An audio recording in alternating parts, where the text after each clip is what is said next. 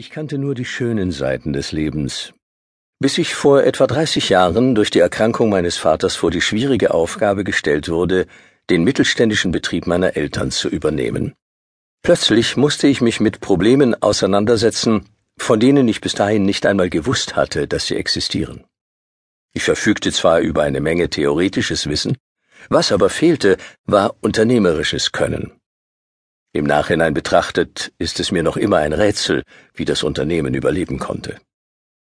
Seit damals hatte ich jedoch ausreichend Gelegenheit, Erfahrungen zu sammeln, und diese möchte ich gerne an Sie weitergeben. Im Mittelpunkt stehen nicht die Fragen des Tagesgeschäftes, sondern strategische Fragen, denn hier haben mittelständische Unternehmen häufig die größten Defizite. Das heißt natürlich nicht, dass Konzerne besser geführt werden als klassische mittelständische Betriebe. Auch Großunternehmen machen gravierende strategische Fehler, allerdings mit einem wesentlichen Unterschied. Sie haben mehr finanzielle Substanz, um diese Fehler zu korrigieren. Für ein mittelständisches Unternehmen hingegen sind strategische Fehleinschätzungen oft gleichbedeutend mit seinem Ende. Nachhaltig beeindruckt hat mich die Erkenntnis, dass es in fast jeder Marktsituation Unternehmen gibt, die aus dem allgemeinen Trott ausbrechen und ihre eigene, faszinierende Unternehmensgeschichte schreiben. In Deutschland sind momentan über 800 Weltmarktführer beheimatet. Die wenigsten allerdings sind der breiten Öffentlichkeit bekannt. Die Erfolgsgeschichten von Google, Hennes und Mauritz, Ikea, Aldi oder Swatch werden rund um den Globus als Musterbeispiele für ungewöhnliche, sehr erfolgreiche Unternehmen präsentiert.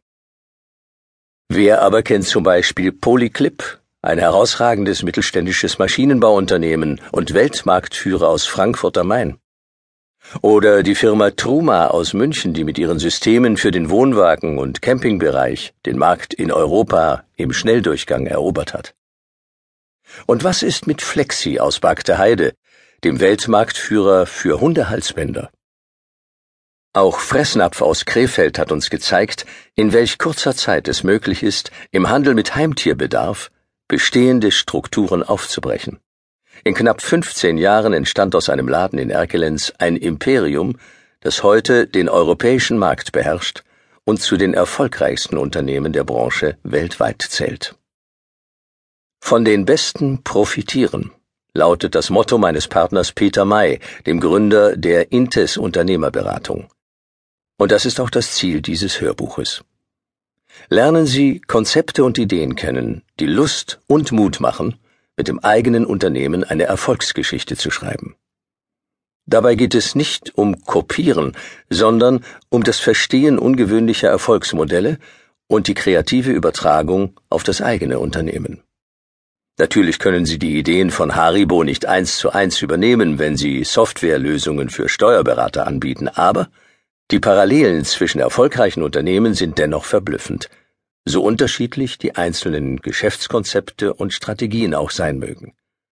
In diesem Sinne möchte dieses Hörbuch Sie auf Ihrem Weg zu Ihrem Unternehmenserfolgsmodell begleiten.